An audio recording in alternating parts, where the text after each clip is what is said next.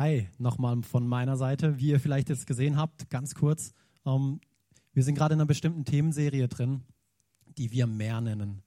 Mehr, was denn mehr?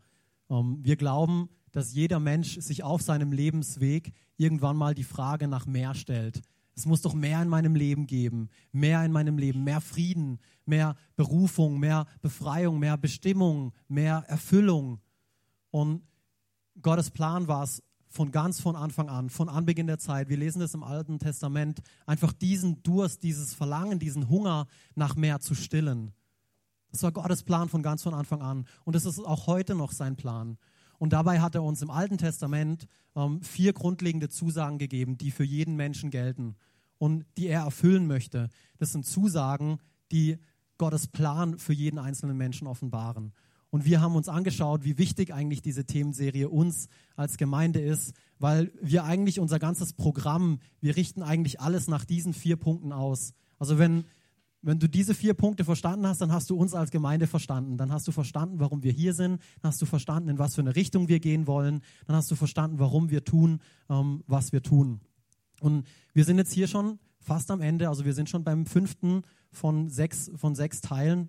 Ähm, und ich möchte euch einfach nochmal einen einfachen Einstieg ermöglichen, wenn ihr vielleicht bei den letzten Teilen nicht mit dabei gewesen seid, auf die wir jetzt aufbauen. Und zwar hatten wir es zuallererst von Verheißungen, wir hatten es von Zusagen, wir hatten es von Versprechen Gottes in der Bibel. Und ich weiß nicht, ob ihr es wusstet, aber die Bibel ist voll davon. Voll davon. Über 20.000 Zusagen Gottes gibt es in der Bibel. Der Hammer, oder? 20.000, über 20.000 Zusagen Gottes gibt es in der Bibel.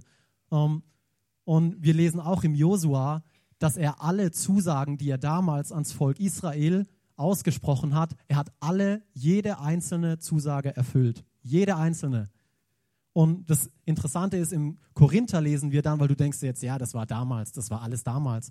Aber im Korinther steht, dass er auch all die anderen Zusagen erfüllen wird. Gott lässt keine Zusage unerfüllt. Oh, das begeistert mich. Das begeistert mich, wenn es über 20.000 Stück gibt und er lässt keine unerfüllt. Oh, oh, was, ist, was ist die Zusage? Was ist die Zusage für mein Leben? Ähm, und wir haben gesagt, der erste Schritt ist, die Zusagen zu kennen, aber wenn du die Zusage kennst und sie nicht anwendest, sie nicht testest, sie nicht prüfst, dann ist sie wertlos. Ich möchte euch ein Beispiel geben. Ihr habt eine Kreditkarte von eurer Bank bekommen und ihr habt gesagt bekommen, hey, mit dieser Kreditkarte, du kannst endlos überziehen. Endlos darfst du überziehen. Das ist eine Hammerzusage, oder? Wer wünscht sich das? Von seiner Bank, eine Kreditkarte ohne Limit. Oh, zwei sind ehrlich, der Rest lügt, ich glaube euch nicht. Ähm, hey, das würden wir alle wollen, oder?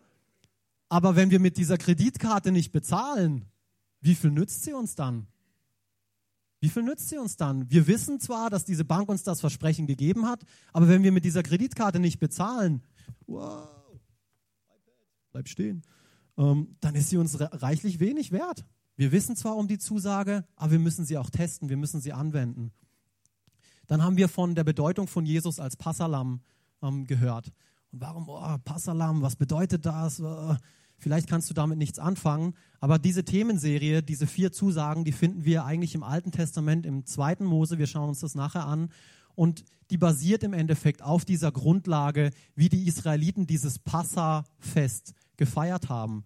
Das ist die Basis von dieser ganzen Themenserie. Und da hat Gott nämlich zu ihnen gesprochen. Vor über 2000 Jahren hat er das Ganze ausgeliefert und ähm, hat zu ihnen gesprochen und hat ihnen vier Dinge durch Mose gesagt. Die Israeliten, die feiern dieses Passafest bis heute noch. Wir Christen, wir kennen das als Abendmahl. Okay? Aber wir feiern es ein bisschen anders. Weil wir feiern, wir kennen das mit einem Brot, kennen wir es, und wir kennen das mit einem Kelch und den geben wir rum.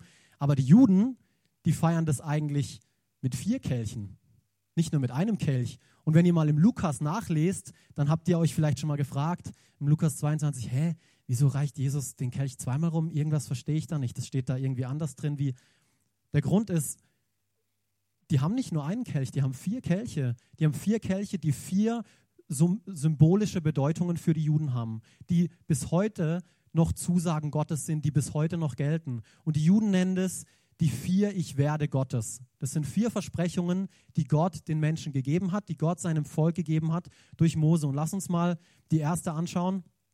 Die erste Zusage, bin ich on, bin ich on. Yes, ich bin on. Darum sage den Kindern Israels, ich bin der Herr und ich will, oder in der Elberfelder Übersetzung steht es eigentlich viel besser drin, er will nicht nur, sondern ich werde euch aus den Lasten Ägyptens herausführen. Der erste Kelch, die, nu, die Juden, die Nuden, die Juden nennen es Kelch der Heiligung. Und der symbolisiert im Endeffekt, wie wir hier lesen, diese, dieses Herausführen, diese Rettung aus Ägypten. Das ist der allererste Plan. Das ist das, was Gott als allererstes für jeden Menschen möchte. Errettung. Gott möchte jeden Menschen herausführen, befreien, erretten, heiligen. Das bedeutet einfach trennen von etwas. Das bedeutet Heiligung, trennen, separieren. Ja, aber von was? Von was? Von was muss ich befreit werden? Ich muss doch von nichts befreit werden. Von was muss ich getrennt werden? Die Bibel ist da eigentlich ganz klar und sie sagt, wir sind alle Sklaven der Sünde. Wir sind alle Sklaven der Sünde, egal wer, groß, dick, dünn, klein, egal, egal wer du bist. Wenn du ein Mensch bist, du bist ein Sklave der Sünde. Du kommst als Sklave der Sünde auf diese Welt. Oder anders formuliert, du bist einfach getrennt von Gott. Vielleicht kannst du damit ein bisschen besser arbeiten. Ähm, aber diese Sünde trennt dich von Gott, von einer Beziehung zu Gott. Und das haben wir im ersten Kelch angeschaut. Der zweite Kelch da ging es darum, um, um Freiheit. Es ging darum, um Freiheit zu finden. Und jetzt lesen wir mal und vielleicht werdet ihr euch jetzt gleich eine Frage stellen. Und ich will euch aus ihrer Knechtschaft erretten. Hä? Erretten, oh Alex, irgendwie, du bist ein bisschen ein komischer Kauz, was du hier für Bibelverse zitierst. Du wiederholst dich. Nein. Ähm, wir lesen zwar im ersten, dass er uns erretten will und im zweiten will er uns nochmal erretten, aber warum brauchen wir zweimal Errettung? Und ich hoffe, ich kann es ein bisschen, ich, ich, hoffe, dieses Beispiel funktioniert, ich kann es euch ein bisschen an dem Beispiel äh, zeigen. Wir sind dieser zweite Kreis hier, wir sind hier in der Mitte. Wir sind in Sünde gefangen, wir sind in Ägypten gefangen. Aber Ägypten und Sünde ist auch noch in uns. Und jetzt holt uns Gott im ersten Kelch aus Ägypten, aus dieser Sünde raus. Aber jetzt ist diese, dieses Ägypten, diese Sünde ist immer noch in uns drin. Und er muss uns noch einen Schritt weiterbringen. Deswegen Kelch 2. Deswegen, wir müssen nochmal befreit werden. Von was müssen wir errettet? Von was müssen wir befreit werden? Von unserer, von unserer falschen Denkweise. Wir haben uns so sehr gewöhnt in diesem Leben an Dinge, die eigentlich gar nicht gut sind. Wir haben so viel Gewohnheiten uns angeeignet in dieser Sünde, in diesem Leben getrennt von Gott, dass wir uns damit abgefunden haben und gedacht haben, ja, das ist alles super, das ist alles cool. Aber dieser ganze Mist muss jetzt raus aus uns. Der ist noch in uns drin, auch wenn wir nicht mehr in Ägypten drin sind. Das Volk Israel musste zwar nur einmal ausziehen, das sind zwei ganz wichtige Punkte, die es hier zu verstehen gibt. Der erste Kelch, das ist ein einmaliges Ereignis. Das passiert einmal. Israel wurde einmal aus Ägypten rausgeholt. Du wirst einmal von deiner Sünde freigesetzt, indem du an Jesus Christus glaubst. Das ist ein einmaliger Schritt. Den musst du nicht fünfmal machen, nicht zehnmal. Den machst du einmal, indem du sagst, ja, Jesus, ich glaube an dich, ich glaube daran, dass das, was du für mein Leben getan hast, auch für mich gilt. Dass du meine Sünden am Kreuz getragen hast. Das ist ein einmaliger Schritt. Aber der Kelch 2, das ist ein, lang, ein lebenslanger Prozess. Der hört nie auf. Und im Philippa 2 ähm, steht so drin, arbeitet mit Furcht und Zittern an eurer Errettung. Und was mich so zum Nachdenken gebracht hat, war, Paulus schreibt hier im Philippa-Brief zu Christen, die schon errettet sind. Warum spricht er hier von Errettung? Warum brauchen wir noch Errettung? Müssen wir jetzt doch was tun, um errettet zu werden? Nein. Der erste Kelch, du musst nichts, du musst nur sagen, ja, ich nehme es an. Aber der zweite Kelch, da kommt jetzt der springende Punkt dazu, ist, jetzt hast du auch was zu tun. Diese Werke, von denen Paulus spricht, arbeitet mit Furcht und Zittern an eurer Rettung. Ich möchte euch eine Frage stellen. Wer von euch, nachdem er sein Leben Jesus gegeben hat, an Jesus geglaubt hat, gesagt hat, ja Gott, ich möchte das Ganze mit dir probieren, ich möchte, ich möchte mein Leben dir geben. Wer von euch also diesen ersten Kelch getrunken hat, wer von euch war danach perfekt? Wer von euch hatte danach keine Probleme mit irgendwie was mehr? Wer von euch hatte keine Probleme mehr mit Neid, mit Lügen, mit Habsucht? Wer war danach schon perfekt? Niemand. Und das ist genau der Grund, warum der zweite Kelch ein lebenslanger Prozess ist. Das ist nicht einfach so von heute auf morgen mal weg, weil wir waren auch jahrelang da drin gefangen. Wir waren jahrelang da drin gefangen. Das hat sich jahrelang aufgebaut. Das ist nicht einfach von heute auf morgen weg. Das ist ein Prozess, an dem wir arbeiten müssen. Und Gott will uns dabei helfen. Das begeistert mich so sehr. Wir müssen das nicht alleine machen. Das Traurige aber ist, haben wir auch angeschaut, dass leider viel zu viele Christen genau an diesem Kelch hängen bleiben.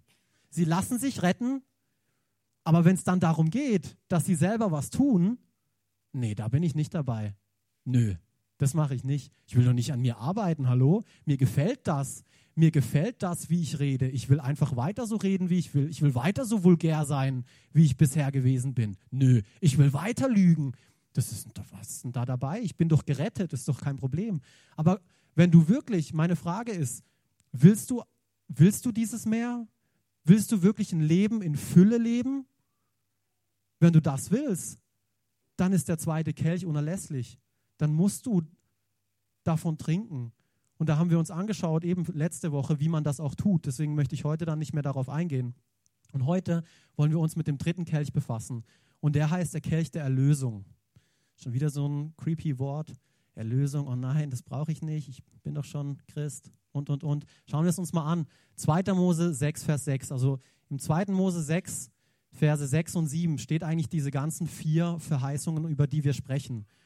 Erste Verheißung, Gott will uns retten. Zweite Verheißung, Gott will uns freisetzen von unseren falschen Gedankensmustern, von unseren falschen Denkensweise, von dem an das wir uns gewöhnt haben im sündigen Leben. Und heute möchten wir über den dritten Kelch sprechen. Was will Gott hier tun? Ich will euch erlösen durch einen ausgestreckten Arm und durch große Gerichte. Interessant ist, das ist die einzige Verheißung, in der er uns sagt, wie er es tun würde. Davor sagt er, er wird das tun, er wird das tun, aber hier sagt er uns, ich werde es auf diese Art und Weise tun. Fand, fand ich auch ähm, ganz interessant und wir schauen nachher, ähm, wieso er das sagt. Und ihr denkt jetzt vielleicht, ich habe es vorhin kurz angesprochen, oh, erlösen, uh, dieses Wort, ich mag es nicht. Und ich habe mir auch ein bisschen schwer damit getan, deswegen habe ich mal angeschaut, okay, gut, was bedeutet überhaupt erlösen? Was bedeutet dieses Wort Erlösung? Und aus der Zeit von den Israeliten, wo dieses Wort eigentlich herstammt, da bedeutet Erlösung eigentlich etwas zurückkaufen. Ich glaube, ich habe es hier auch als, als Folie. Genau die Definition von Erlösung ist eigentlich etwas zurückkaufen. Nicht etwas kaufen, sondern etwas zurückkaufen. Das heißt, Gott hat uns eins geschaffen, aber wir haben uns der Sünde hingegeben und jetzt muss er uns wieder zurückkaufen zu dem, wo er uns eigentlich ursprünglich dafür geschaffen hat. Deswegen zurückkaufen ist eine Definition von Erlösung. Die zweite Definition ist, etwas zum Besseren verändern. Auch wer will nicht zum Besseren verändert werden? Zum Besseren verändert werden. Da ist keine negative Floskel dabei, zum Besseren. Oder das dritte, Restaurierung. Das hilft mir schon ein bisschen besser. Ah, jetzt weiß ich, Erlösung, okay, cool. Ja, Erlösung mag ich nicht so gern, aber zurückkaufen ist cool, zum Besseren verändern ist cool, Restaurierung ist cool. Ja, damit kann ich jetzt was anfangen. Und ich musste da an eine Geschichte denken von einem Auto auf dem Schrottplatz. Gerade wenn es um Restaurierung geht. Und ich finde find diese vier Kelche der absolute Hammer, weil als ich davon, und ich bin noch lange nicht am Ende, aber wo es angefangen hat, bei mir Klick zu machen, dass Gott eigentlich so simpel ist und diese vier Dinge, die sind so einfach, die sind so simpel und die kannst du durch die ganze Bibel hinweg finden. Die findest du nicht nur im Alten Testament, die findest du auch im Neuen Testament. Gott möchte das auch heute noch für uns Menschen. Nummer, Nummer eins, ich musste an das Auto vom Schrottplatz denken. Was passiert? Jesus kommt zu diesem Schrotthändler, da steht dieses Auto, da stehen wir, verrotten, und er fragt diesen Schrotthändler, hey, wie viel, wie viel kostet dieses Auto? Ich will das gerne kaufen. Nee, du willst es nicht kaufen, keiner will das. Doch, ich will das gerne kaufen. Was kostet es mich? Es kostet dich alles, sagt der Schrotthändler. Alles, was du hast. Und Jesus sagt, okay, kaufe ich. Er hat sein Leben hingegeben. Kelch 1, Kelch 2. Jetzt durch die Gewohnheit dieses Autos. Das Auto wurde nie dazu geschaffen, rumzustehen, zu verrosten.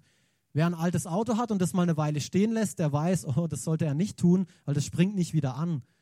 Und im Kelch 2, da passieren jetzt diese Reparaturarbeiten, diese durch Gewohnheit entstandenen Mängel, weil das Öl ranzig geworden ist, weil die Polster von irgendwelchen Ratten angeknabbert wurden. Das wird jetzt im Kelch 2 wieder repariert. Und jetzt kommen wir heute zum springenden Punkt im Kelch 3. Oh, und ich liebe diesen Kelch, weil jetzt geht Gott hin und restauriert komplett. Jetzt geht Gott hin und bringt uns, wie wir in der Definition gesehen haben, wieder komplett zurück zu unserem Ursprungszustand. Dorthin, wozu wir eigentlich geschaffen worden sind. Und wer möchte das nicht? Wer hat sich nicht mal die Frage gestellt, wofür bin ich geschaffen? Warum bin ich hier auf dieser Erde? Ich weiß nicht, vielleicht ist das neu für dich und du hast dir diese Frage nie gestellt. Ich stelle sie dir. Warum? Warum bist du hier auf dieser Erde? Und wir möchten uns heute gemeinsam anschauen. Und ich möchte, ich möchte uns ermutigen, dass wir diese Frage stellen, dass wir dieser Frage nicht davonlaufen. Das ist eine wichtige Frage. Warum bist du hier? Viele Leute finden keinen Sinn in ihrem Leben und enden ihr Leben. Aber ich möchte euch zeigen, dass das Leben wirklich Sinn macht. Dass das Leben wirklich Sinn macht. Das Auto war geschaffen, um zu fahren, nicht um zu verrosten. Wozu bist du geschaffen? Und das Interessante an dem Ganzen ist, das hört sich doch alles super an, oder? Das hört sich doch alles toll an. Gott macht das alles in uns. Aber 87 Prozent der Menschen laut Statistik trinken niemals von diesem Kelch.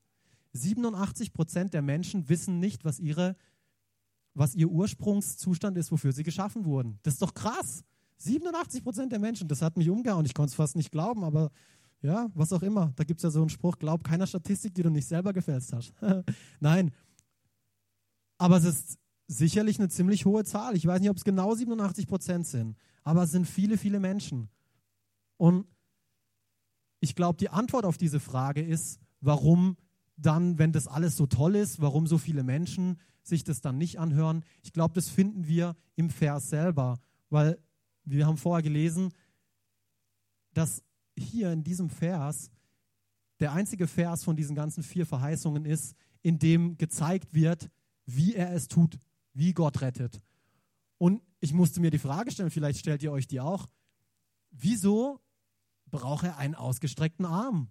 Wieso muss uns Gott mit einem ausgestreckten Arm, stellt euch mal vor, Gott da oben, irgendwo im Himmel, wie ihr es euch vorstellen könnt, er kommt runter mit seiner Hand und streckt und holt uns, holt uns raus aus diesem ähm, Wirrwarr, wo wir uns befinden. Warum muss er das tun? Warum muss Gott das tun? Wieso kann er das nicht auf eine andere Art und Weise machen? Er muss uns rausholen. Wieso? Und ich bin fest davon überzeugt, weil ich es auch, auch von mir selber sagen kann, weil wir uns selbst ganz oft, wenn ihr mitschreiben wollt, das ist der erste Punkt, weil wir uns ganz oft selbst nicht mit den Augen sehen, wie Gott uns sieht. Wir sehen uns ganz oft nicht mit den Augen, wie Gott uns sieht. Wir haben einen Minderwertigkeitskomplex. Wir denken, oh, nee, das kann ich nicht, ich bin noch nicht gut genug dafür, ich muss erst das tun, damit ich das bekommen kann. Das fängt schon beim Schenken an, oder? Wenn dir jemand was schenkt. Oh, ich muss ihm was zurückschenken. Nein, ich kann nicht. Ich kann das nicht annehmen. Ich muss ihm was zurückschenken. Oder schau, wie ich hier versagt habe. Wir haben diesen, diese Tendenz, nach unten zu schauen. Oh nein, ich bin nicht würdig, ich bin nicht fähig, nein, das kann ich nicht. Und deswegen muss Gott auch, wie, wie, wie König David das hier sagt in, in dem Psalm, deswegen muss er aus der Höhe seine Hand strecken, mich ergreifen und mich da rausziehen aus diesen Wasserfluten, aus dem, was mich verblendet. Und ich kann mich damit sehr gut identifizieren, weil als Kind und Teenager hatte ich auch diesen Minderwertigkeitskomplex. Ich habe Dinge getan, deswegen aus diesem Minderwertigkeitskomplex heraus, um Menschen zu gefallen. Ich wollte Aufmerksamkeit. Mir hat etwas gefehlt und deswegen habe ich dumme Dinge getan, verrückte Dinge. Dinge, die vielleicht, wenn ich sie euch erzählen würde, würdet ihr lachen. Aber das waren eigentlich ziemlich dumme Dinge. Die waren ziemlich dumm, jetzt im Nachhinein. Und ich muss euch eins sagen, ich bin auch heute noch nicht da, dass ich perfekt bin. Und das werde ich nie sein. Halleluja. Frag meine Frau. Ähm, nein, wirklich. Ich habe auch heute noch damit zu kämpfen. Ich denke heute manchmal noch, oh Mann, Alex, ah, das hätte es besser machen können. Und gesunde Kritik ist gut. Aber die ganze Zeit dieses, oh nein, du hast es wieder nicht geschafft. Und oh, versteht ihr, was ich meine? Versteht ihr, wovon ich rede? Nickt mir zu, ja, dann weiß ich, dass ihr da seid, dass ihr noch nicht schlaft. Ja, okay, ein paar nicken, gut, ein paar, ein paar sehen es auch so. Um, ähm, sind wir noch da? Oh, Presentation. Um, ähm, ich habe auch heute noch damit zu kämpfen. Wirklich, also ist echt krass. Und ich möchte euch einen Witz erzählen. Also jetzt müsst ihr wirklich aufpassen, weil der ist echt lustig, ich sag's euch. Okay, da gibt es jetzt so einen Kerl, der geht zu einer Tierhandlung. Okay? Der geht zu einer Tierhandlung und dann kommt er in diese Tierhandlung rein und da ist da dieser Papagei. Und er sagt, ey, ey, ich kann nicht mal machen wie ein Papagei, keine Ahnung. Ey. Irgendwie ganz komisch. Und der Kerl dreht sich um und sagt, redest du mit mir? Und der Papagei sagt, ja, komm zu mir, komm zu mir. Der Kerl geht zum Papagei und sagt, du bist der hässlichste Vogel, den ich in meinem ganzen Leben getroffen habe. Und der Kerl, ihm fliegt seine Kinnlade runter. Nein, hast du nicht gesagt. Er geht zum Manager und sagt, hey, wie redet denn dein Papagei mit deinen Kunden? Und der Manager geht zum Papagei und sagt, rupft ihm ein paar Federn und sagt, hey, du darfst mit meinen Kunden nicht so reden. Weh, du redest noch einmal mit meinen Kunden so. Der Kunde geht wieder raus. Ein paar Monate später kommt er wieder ins Geschäft. Ist wieder dieser Papagei und sagt, äh, redest du mit mir? Ja, komm her. Er geht wieder zu diesem Papagei und, er, und fragt ihn, was möchtest du? Und der Papagei sagt, du weißt genau was. Habt ihr ihn gecheckt? Oh Mann, der, der Timo hat ihn gecheckt. Der Timo fand ihn witzig. Er ist oberwitzig. Brandon weiß noch nicht genau, was er davon halten soll, aber ich glaube, irgendwann wird er auch lachen. Ich erzähle ihm noch mal in Ruhe. Aber warum erzähle ich das? Weil der Teufel genauso ist. Der Teufel arbeitet genauso. Vielleicht habt ihr es noch nicht gecheckt, aber der Teufel macht es. Der sagt uns was und der flüstert uns immer wieder ins Ohr. Hey, du weißt genau was. Du weißt genau, wo du schlecht drin bist. Du weißt genau, was du nicht kannst. Du weißt es genau. So arbeitet der Teufel. Der Teufel ist jemand, der nicht möchte, dass wir uns mit den Augen sehen, wie Gott uns sieht. Der will das nicht. Der will nicht, dass wir unser volles Potenzial in unserem Leben entfalten. Und deswegen haben wir auch diesen Minderwertigkeitskomplex, weil er uns immer wieder sagt, du kannst das nicht, jenes nicht, hast das falsch gemacht, dies, dies und das und das und jenes. Das ist nicht, das ist nicht Gottes Stimme, das ist nicht Gottes Plan für unser Leben. Und deswegen will er uns den lieben langen Tag irgendwas einreden. Oh, du bist nicht fähig, eine gute Mutter zu sein. Nein, das bist du nicht. Schau mal, wie du mit deinen Kindern jetzt wieder geredet hast. Du bist nicht fähig bist nicht fähig, ein guter Freund zu sein. Du hast eh keine Hobbys. Hör doch auf. Hör doch auf. Was machst du hier? In der Gemeinde, du willst dich einbringen. Was willst du überhaupt tun? Du hast nicht mal eine Gabe, du hast nicht mal ein Talent. Blödsinn, das sagt dir der Teufel den lieben langen Tag. Aber ich will, dass wir uns heute mal anschauen, was Gott denn sagt. Weil das ist so ein krasser Kontrast. Der Teufel zeigt dir auf, in der Situation, in der du dich befindest, hey, es ist unmöglich, du kommst hier nicht mehr raus. Der Teufel zeigt dir deine Grenzen aus und sagt, hey, das, das war's, du kommst nicht mehr weiter. Gott zeigt dir deine Grenzen auf und sagt, hey, da ist der Ausweg. Das ist der Riesenunterschied. Das ist der Riesenunterschied von Gott. Gott hat immer einen Weg raus. Gott hat immer einen Weg raus. Wie sieht, mich, wie sieht uns Gott? Lass uns das mal gemeinsam anschauen. Und ich liebe diese äh, New Living Translation. Also ich habe es ins Deutsche hier ähm, übersetzt, weil hier einfach dieses Wort so gut rauskommt. Denn wir sind Gottes Meisterwerk. Oh, der Hammer. Er hat uns in Christus Jesus neu geschaffen, oh, damit wir zu den guten Taten fähig sind, die er für unser Leben schon immer vorgesehen hat. Zu diesem Part kommen wir, ne, kommen wir nachher eben, warum er uns geschaffen hat. Sehen wir aber auch hier drin. Aber der springende Punkt, auf den ich hier raus, auf den ich hier raus will, ist, wir sind Gottes Meisterwerk. Begeistert es euch nicht? Hallo? Emi, du bist Gottes Meisterwerk, das weißt du. Wir sind alle Gottes Meisterwerk. Amen, jawohl. Ihr dürft ruhig Amen schreien oder irgendwie äh, die, irgendwas, irgendeine Regung. Hallo, das ist der Hammer. Wir sind Gottes Meisterwerk. Wir sind nicht das, was wir so oft hören. Nein, wir sind Gottes Meisterwerk. König David hat, hat so geschrieben, Herr, ich danke dir dafür, dass du mich so wunderbar und einzigartig gemacht hast. Wunderbar und einzigartig. Einzigartig, was bedeutet das? Einzigartig bedeutet einzigartig. Niemand ist so wie du. Niemand ist so wie du. Du bist der Einzige, der so ist wie du. Jetzt denkst du, ja toll, ich habe auch ein paar Macken. ja, das mag sein. Aber du hast auch ein paar Stärken. Und niemand hat diese Stärken wie du. Diese Gaben. Großartig ist alles, was du geschaffen hast. Das erkenne ich. Oh, das ist so ein springender Punkt. Das zu erkennen. Oh, ich bete, dass wir das heute erkennen, dass wir heute nach Hause gehen und erkennen, dass wir Gottes Meisterwerk sind, dass wir nicht diese, äh, diese Würmchen sind. Ja, aus uns heraus selber können wir nichts tun, das stimmt, das ist so. Menschen versuchen das immer wieder. Religion hat uns das beigebracht. Du musst tun damit. Wenn du nicht das tust, dann wirst du nie das sein. Das lernen wir in der Welt, in der Gesellschaft draußen am laufenden Band. Leistung, Leistung, Leistung, Leistung. Aber Gott sagt zuerst, Du bist ein Meisterstück und dann darfst du tun. Daraus folgt dann das Tun. Aber er will erst, dass wir sehen, dass wir erkennen, dass wir das, dieses Meisterwerk sind. Und dann hat er Werke für uns vorbereitet, wie wir hier lesen. Dann hat er uns dazu geschaffen. Aber wir müssen das erkennen. Es geht weiter. Der zweite Grund, warum es so wichtig ist, vielleicht hast du dich jetzt nicht angesprochen gefühlt bei diesem, bei diesem kleinen Sehen. Aber hier gibt es einen zweiten Punkt, warum so wenige Menschen trotz dieser tollen Verheißung von diesem Kelch trinken. Lass ihn uns nochmal anschauen. Vorher hatten wir es davon, Gott muss uns durch einen ausgestreckten Arm retten. Aber er gebraucht auch große Gerichte. Oh, ich wusste es, Gott ist hinter mir her. Mann, Mist, ist diese Woche wieder versaut. Nein, wen richtet er? Das ist meine Frage. Wen richtet Gott denn? Lass uns mal zurück nach Israel gehen. Wenn, wenn ihr die Geschichte mit Mose kennt und den zehn Plagen, wen hat er gerichtet? Das Volk Israel? Nein, er hat die Ägypter gerichtet, oder? Er richtet den Teufel. Gott richtet nicht euch. Er richtet den Teufel. Die Werke des Teufels richtet er. Das tut er hier. Und das ist ein weiterer Grund, warum wir diese Zusage Gottes nicht für unser Leben annehmen, ganz oft. Aber warum? Ich, ich will das noch ein bisschen klarer machen. Weil Gott hat auch, äh, der Teufel hat genauso wie Gott einen Plan für unser Leben. Vielleicht hörst du das zum ersten Mal. Aber auch der Teufel hat einen Plan für dein Leben. Und ich musste dann, oh, bin ich zu weit? Ja, bin ich zu schnell? Ich muss hier, iPad.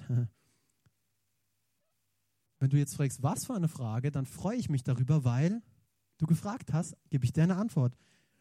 Ich musste an die Versuchungen von Jesus in der Wüste denken, oder? Jesus kam hier auf diese Erde, kam hier auf diese Welt, er hat einen klaren Plan. Er wusste, okay, that's my job, das mache ich und ich werde den durchziehen.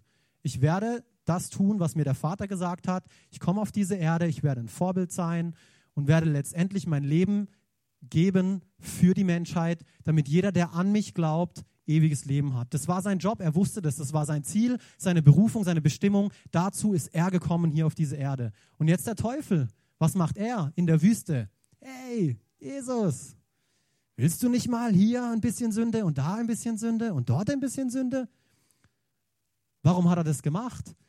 Wenn Jesus gesündigt hätte, dann hätte er für uns, und das haben wir in der zweiten Woche angeschaut, also hört es euch im Internet nochmal an, falls ihr es verpasst habt und nicht versteht, hat er in der zweiten Woche, haben wir darüber gesprochen, dass Jesus dieses makellose Opferlamm sein musste. Und wenn er nicht makellos gewesen wäre, wenn er nicht ohne Sünde gewesen wäre, dann hätte er für uns kein stellvertretendes Opfer sein können. Deswegen ist es so wichtig gewesen, dass Jesus seinen Weg ohne Umwege geht. Er hatte sein Ziel im Auge und er ist dahin gegangen. Er ist dahin gegangen. Er ist nicht zum Brot gegangen. Er ist nicht zu den Reichtümern auf der Welt gegangen. Er ist klar auf sein Ziel gegangen. Jesus wusste, was er tut. Aber der Teufel ist so listig und er versucht es immer wieder. Er macht es immer wieder. Er macht es durch Verletzungen und durch Enttäuschungen in unserem Leben. Ja, nee, die Person hat mich enttäuscht. Oh nein, die Person, na. Aber eigentlich geht es da lang und dann sind wir hier irgendwann mal und dann wundern wir uns, ja Gott, wie hast du mich hier hingebracht? Gott, was, was, was ist hier los? Ich habe dir doch vertraut. Aber wir, haben, wir sind nicht, wie die Andrea ähm, vorhin auch gesagt hat, wir haben uns nicht dem gestellt. Wir haben uns nicht unseren Verletzungen und unseren Dingen gestellt, die uns in unserem Leben passiert sind. Und ich will das nicht kleinreden. Ich weiß, ich habe in meinem Leben auch Verletzungen gehabt und denen muss ich mich immer wieder noch stellen. Ich bin noch, nicht, noch lange nicht am Ende. Ähm, aber ich möchte euch ermutigen, ich weiß nicht, wo ihr euch gerade befindet, aber stellt euch dem, weil es wird nicht besser dadurch, dass ihr es zudeckt oder dass ihr es irgendwo anders hinmacht. Es wird nicht besser, stellt euch dem. Dann ist es vorbei, dann müsst ihr es nicht mehr mittragen, weil der, der Sack wird immer schwerer, da kommt immer mehr dazu, da kommt immer mehr dazu. Es wird immer unerträglicher, es sei denn, du arbeitest damit und lässt es hinter dir. Und hier im, im 1. Thessalonicher 2,18 sehen wir eigentlich ganz genau, wie Satan das macht.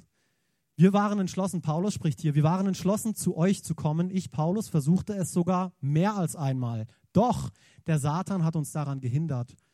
Und hier dieses das griechische Wort, wo jetzt hier gehindert steht, die Bibel wurde im, im Neuen Testament mit dem Urtext im Griechischen geschrieben, falls ihr das nicht wusstet, bedeutet eigentlich etwas in den Weg zu legen, um dich davon abzuhalten, an das Ziel zu kommen glaube, Ikopta ist dieses griechische Wort ähm, an dieser Stelle. Es das bedeutet, dass der Teufel möchte dir etwas in den Weg legen, damit du nicht mehr zu deinem Ziel kommst. Und das ist genau der Grund, jetzt kommen wir nämlich wieder zu dem zweiten Punkt zurück, weil wir sind oft viel zu bequem und lassen uns nicht von Gottes Gnade ausrüsten mit seiner Hilfe, um dieses Hindernis zu umgehen und weiterzulaufen, sondern wir folgen der Ablenkung. Wir folgen dieser Umleitung, die uns der Teufel gibt. das, das, was er uns in den Weg stellt. Und dann, oh ja Gott, leider, ich weiß Gott, ähm, ich bin noch nicht so weit, ich komme hier jetzt leider nicht drum rum, ähm, ich muss jetzt in diese Richtung gehen, obwohl du weißt, dass du eigentlich dahin gehen solltest. Und dann plötzlich befinden wir uns hier. Das ist nicht Gottes Werk. Gott hat uns nämlich gesagt, wir sind Überwinder, alles ist möglich dem, der glaubt. Aber wir wenden das nicht an. Wir testen diese Verheißung, diese Zusage nicht und sind viel zu leicht, nee, ah, ich will jetzt heute nicht an mir arbeiten. Nee, hey, dieses Angebot ist so cool, weil diese Ablenkungen, die der Teufel schickt, die sind nicht immer schlecht. Das kann manchmal ein Jobangebot sein, das kann eine Karriere sein, das kann etwas Gutes sein im ersten Blick. Aber es lenkt uns eigentlich von dem ab, wo wir hin sollen. Weil Gott hat einen Plan für dein Leben. Und das Beste, was du in deinem Leben je tun kannst, ist diesem Plan zu folgen. Wisst ihr warum? Weil Gott dich geschaffen hat. Gott hat dich geschaffen. Es gibt nichts Besseres. Es gibt nichts Besseres, als dem der Anweisung zu folgen, von der du geschaffen wurdest, oder? Gebrauchsanweisung für einen Trockner, okay? Du kaufst einen neuen Trockner, okay, ist nicht so schwer. Was ist ein schweres Gerät? Was auch immer, bleiben wir beim Trockner. Wenn du die Gebrauchsanweisung von der Waschmaschine nimmst, wirst du nicht weit kommen. Du wirst nicht weit kommen, die wird dir nicht helfen. Du brauchst die Gebrauchsanweisung, die für diesen Trockner geschrieben wurde. Und du brauchst sie von dem, der sie geschaffen hat. Und Gott ist unser aller Schöpfer. Deswegen ist es so wichtig, dass wir zur Bibel zurückgehen müssen, weil sie unsere Gebrauchsanweisung ist. Und wir müssen sie benutzen, nicht irgendwie etwas, wo wir denken, dass es so ist, sondern was sagt Gottes Wort wirklich? Was sagt er? Wir sind mehr als Überwinder, also gehen wir da drüber. Und ich, vielleicht befindet ihr euch gerade an einem Moment, wo ihr denkt, oh, ich komme hier nicht weiter, ich komme hier nicht weiter, ich laufe gegen eine Wand, ich laufe gegen eine Wand, es geht nicht weiter. Frag Gott, frag Gott, was er will. Was will er für dein Leben? Möchte er wirklich, dass du dem oder dem folgst oder möchte er, dass du dranbleibst? Möchte er, dass du dranbleibst? Was ist es? Und wenn du jetzt vielleicht sagst, hey, ich bin, so, ich bin schon so weit weg vom Schuss, ich bin schon so weit weg, bei mir geht es nicht mehr, dann lass mich dich hier ermutigen. Römer 8, 28. Eines aber wissen wir, alles trägt zum Besten bei, die Gott lieben. Sie sind ja in Übereinstimmung mit seinem Plan berufen. Oh, Halleluja. Also so langsam müsstet ihr anfangen zu, zu zittern. Ich weiß nicht, ich habe noch zwei Verse, die mindestens auch so gut sind, aber alles trägt zum Besten derer bei, die Gott lieben. Das ist doch der Hammer, oder nicht? Das ist der absolute Hammer. Egal, was für einen Weg du eingeschlagen hast, alles trägt dir zum Besten bei, wenn du wieder zu Gott zurückkommst. Alles. Das ist der absolute Hammer, egal wie sehr die Umleitung gekommen ist. Lass mich dir eine Frage stellen. Kannst du von Freiburg über den Titisee, über den Feldberg nach Basel kommen? Kannst du? Dennis weiß es, jawohl. Es ist möglich. Es geht aber du willst lieber von Freiburg auf der A5 direkt nach Basel, solange kein Stau etc. da ist. Oder? Warum? Du sparst dir eine, du sparst dir eine Stunde Zeit. Du sparst dir eine Stunde Zeit. Es ist möglich. Römer, Römer 11, 29. Denn die Gaben, die Gott und die Berufung, die er ausspricht, bereut er nicht. Und sie gelten für immer. Wow, Gott ist der Allerbeste. Er ist der Coolste. Und lass mich dir eins sagen: Gott ist nie, nie, nie fertig mit dir. Egal, wofür du dich irgendwann mal in deinem Leben entschieden hast. Gott ist nicht fertig mit dir. Gott ist nicht fertig mit dir. Oh, das hat mich so sehr ermutigt. Wenn ich meine Vergangenheit anschaue, wo ich herkomme, als ich das realisiert habe, Gott hat einen Plan für mein Leben, da habe ich angefangen, so richtig aufzugehen. Weil ich hatte eine Vergangenheit, die nicht so cool war. Nicht nur, was mir angetan wurde, sondern auch, was ich getan habe. Es hat mich in beide Richtungen zerrissen. Auf der einen Seite habe ich mich verdammt und auf der anderen Seite war ich so sehr verletzt und so sehr gekränkt, dass ich einfach so ein kleines Schlosshündchen war. Ja, du armer Alex. Ja, uns passieren schlimme Dinge. Aber Gott möchte uns helfen. Ich möchte hier nichts kleinreden, wirklich. Gott möchte uns helfen, aus all dem wieder raus. Und jetzt meine Frage hier zum Schluss, nicht zum Schluss, fast zum Schluss. Wie trinke ich jetzt denn endlich? von diesem Kelch der Erlösung. Wie mache ich das? Und es ist eigentlich ziemlich simpel. Ähm, ziemlich simpel, gell? wie so alles in der Bibel. Ähm, nee, wirklich, Gottes Wort ist eigentlich simpel, aber wir wenden es ganz oft nicht an. Wir machen das durch die Geistesgaben, die Gott dir gegeben hat. Er hat das Wort gesagt, Geistesgaben. Oh nein, was ist das? Ähm, warum sind wir so? Weil der Teufel, weil ich will euch kurz, ich will euch kurz erstmal einen Vers zeigen. Römer 12, Vers 6. Gott hat jedem von uns, ich will euch das einfach zeigen, es ist einfach so. Gott hat jedem von uns unterschiedliche Gaben geschenkt. Jedem. Und hier dieses Wort Gaben, das kommt vom griechischen Charis. Und wenn ihr jetzt vielleicht genau das denkt, was ich denke, oh, Charis, charismatisch. Oh, das sind die Freaks, die Charismatiker, die hüpfen, die weiß, was ich alles machen. Ja, das hat der Teufel daraus gemacht. Aber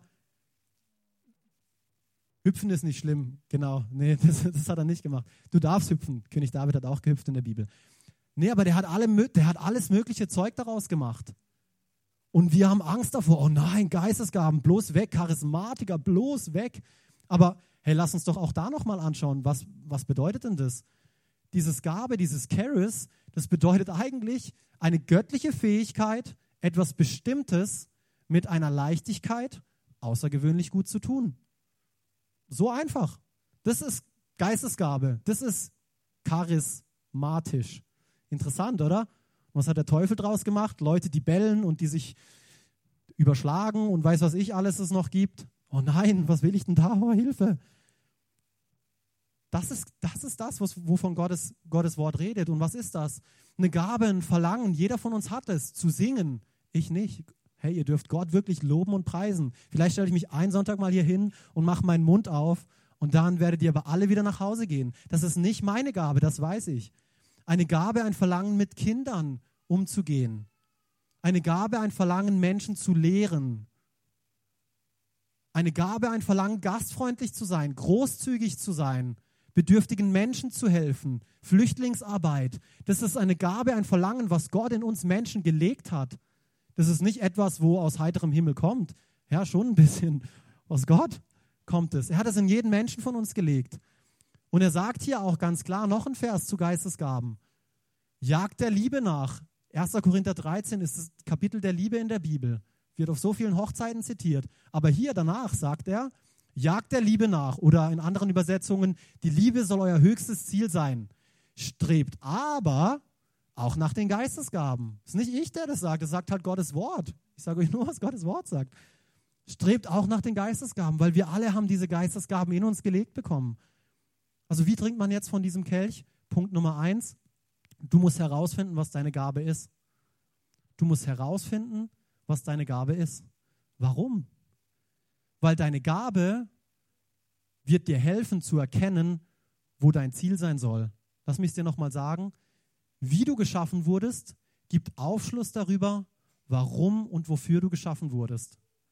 Deine Gabe wird dir helfen zu erkennen, was Gott mit dir vorhat. Deswegen ist es so wichtig herauszufinden, was ist deine Gabe? Was ist deine Gabe? Was hat Gott dir gegeben? Weil er hat dir was gegeben. Wir haben so viele Verse gelesen und es sind nicht alle Verse in der Bibel, wo drin steht, im Epheser 4, 7 steht es auch drin. Gott hat jedem von uns eine Gabe gegeben. Jedem von uns. Und ich weiß nicht, wie ihr das Wort jedem interpretiert. Es ist ziemlich einfach. Jeder ist einfach alle. Gibt es keinen, der da dazwischen ist oder so. Gott hat jedem von uns irgendeine Gabe gegeben. Aber wir müssen herausfinden, was ist diese Gabe? Und das absolute, oh, was mich so begeistert ist, du denkst jetzt vielleicht, ja, aber weißt du, mir hat er das gegeben, was übrig geblieben ist. Ich habe keine tollen Gaben. Alex, du kennst mich gar nicht.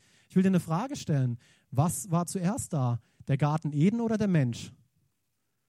Gott hat zuerst die Aufgabe im Sinn gehabt, bevor er dich geschaffen hat. Und ich hoffe, das setzt euch jetzt frei.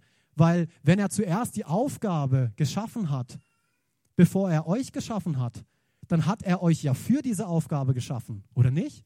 Er hat den Menschen nach dem Garten Eden geschaffen, damit er diesen Garten bebauen kann. Er hatte schon eine Aufgabe im Sinn, bevor er dich geschaffen hat. Das heißt, für die Aufgabe, für die er dich geschaffen hat, die Gabe, die er dir gegeben hat, die kannst du gut ausführen.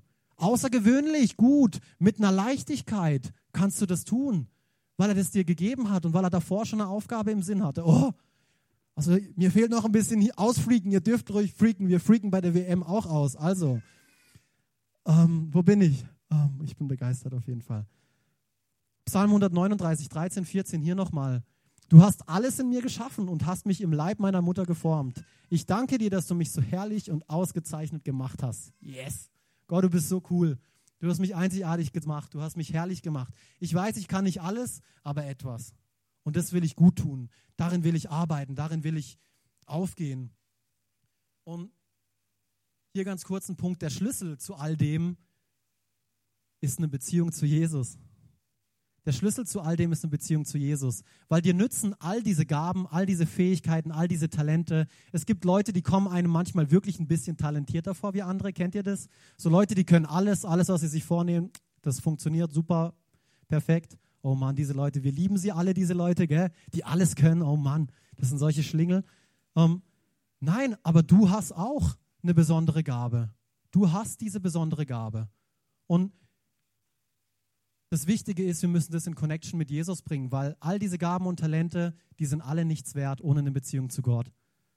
Lass mich hier auch die Bibel sprechen. Denn durch ihn, Jesus, wurde alles geschaffen. Was im Himmel und was auf der Erde ist, das Sichtbare und das Unsichtbare, Könige und Herrscher, Mächte und Gewalten. Das ganze Universum wurde durch ihn geschaffen und hat in ihm sein Ziel. Oh, das ist so gewaltig. Das ganze Universum wurde durch ihn, Jesus, geschaffen oder in ihm, sagen es andere Übersetzungen, und hat in ihm sein Ziel. Ohne Jesus funktioniert es nicht.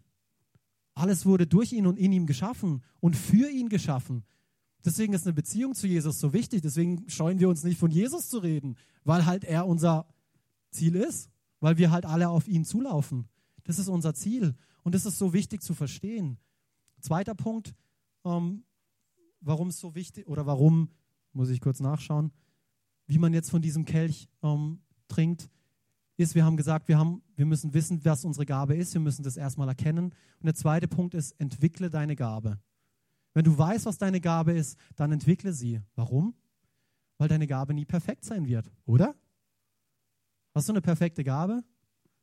Ich weiß, der Dennis ist so großzügig. Der Dennis ist der absolute Hammer.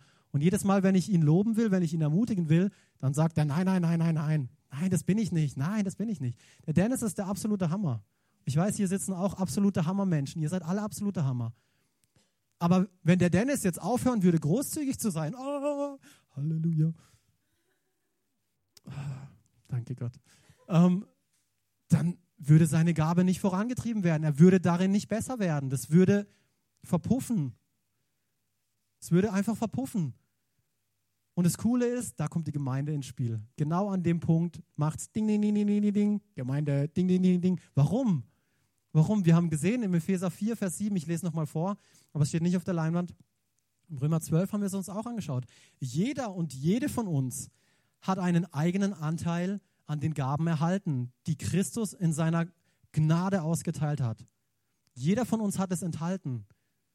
Jeder hat es von uns enthalten.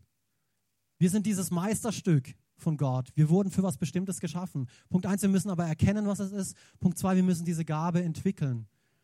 Und wenn Gott jedem eine Gabe gegeben hat, dann lesen wir eigentlich im Epheser 4 auch, was er zum Beispiel mir für eine bestimmte Gabe gegeben hat.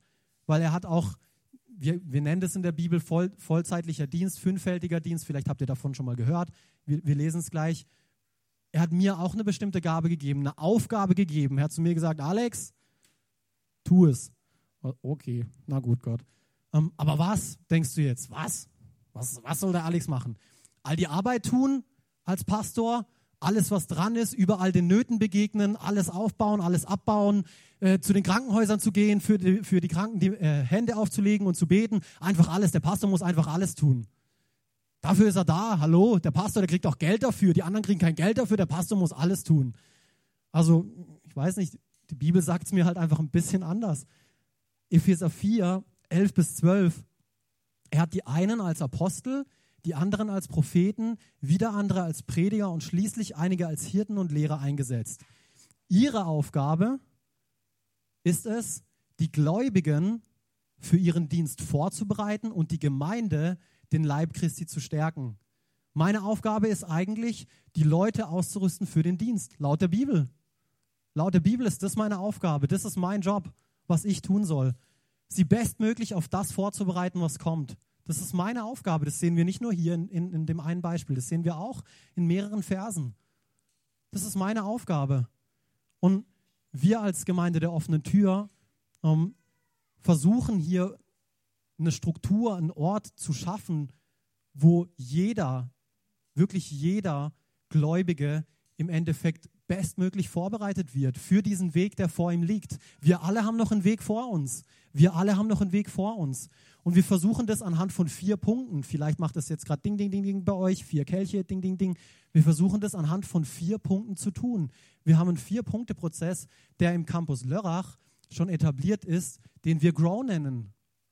Das nennen wir Grow. Und ich will euch ganz kurz erklären, wie wir, ähm, was wir darunter verstehen. Vielleicht die Anfangsbuchstaben einfach nur mal erklärt. Gemeinde für, für G. Was ist unser Herz oder was glauben wir, dass jeder Mensch finden sollte? Finde deine Gemeinde. Und ich spreche jetzt hier zu euch, finde deine Gemeinde. Nicht meine, deine. Du musst deine Gemeinde finden. Es kann sein, dass es nicht deine Gemeinde hier ist.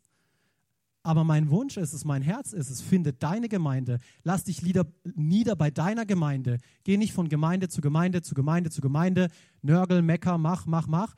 Lass dich irgendwo nieder. Wir sind, wir sind nicht perfekt. Wir sind Menschen. Jede Gemeinde hat ihre Macken und Fehler. Und das ist aber auch das Schöne daran, weil wir nicht perfekt sind und weil Jesus darin stark ist, in diesem Macken, in diesem Versagen. Er zeigt sich da in dem Ganzen. Aber finde eine Gemeinde, und ich rede jetzt nicht davon, ich habe vorhin mit jemandem gesprochen, die gerade am Überlegen sind, umzuziehen oder so. Ich rede nicht davon, eben, dass man sich nicht mal ein paar Gemeinden anschauen kann, aber irgendwann mal eine Entscheidung zu treffen, hey, okay, da will ich mich niederlassen. Irgendwann mal brauchen wir einen Hafen, einen Anker, an den wir immer wieder zurückkommen. Immer wieder zurückkommen. Das ist so wichtig, weil das ist nämlich genau auch der Punkt, wo viele Leute, ja, ich brauche die Gemeinde nicht. Wofür? Ich gehe schon so lange mit Jesus, ich kenne Jesus, ich brauche die Gemeinde nicht. Ich stelle dir wieder die Frage, willst du ein Leben in Fülle leben? Willst du, willst du dieses Meer? Willst du dieses Meer? Laut Bibel brauchst du die Gemeinde. Bibel ist ganz klar. Bibel sagt ganz klar, dass wir unsere Versammlungen nicht versäumen sollen. Wir brauchen die Gemeinde. Finde eine Gemeinde, in der du bleiben kannst. Zweiter Punkt, R, also Grow. Regeneration nennen wir das. Und das ist auch etwas, was wir hier in, in Freiburg schon haben. Und was ist das? Das sind unsere Connect-Gruppen. Das sind unsere Connect-Gruppen, die wir am Platz haben. Freiheit finden, Heilung erleben in einer Connect-Gruppe. Nur durch Beziehung findet sowas statt. Du allein auf einer einsamen Insel, oh, du bist der Beste, du bist der Tollste, du bist der Coolste, du machst alles richtig. Aber sobald du mit Menschen in Kontakt kommst, oh, dann wird es eklig. Dann bist du plötzlich nicht mehr der Coolste, weil die an dir schleifen, weil die an dir arbeiten, weil ihr über Dinge sprechen könnt.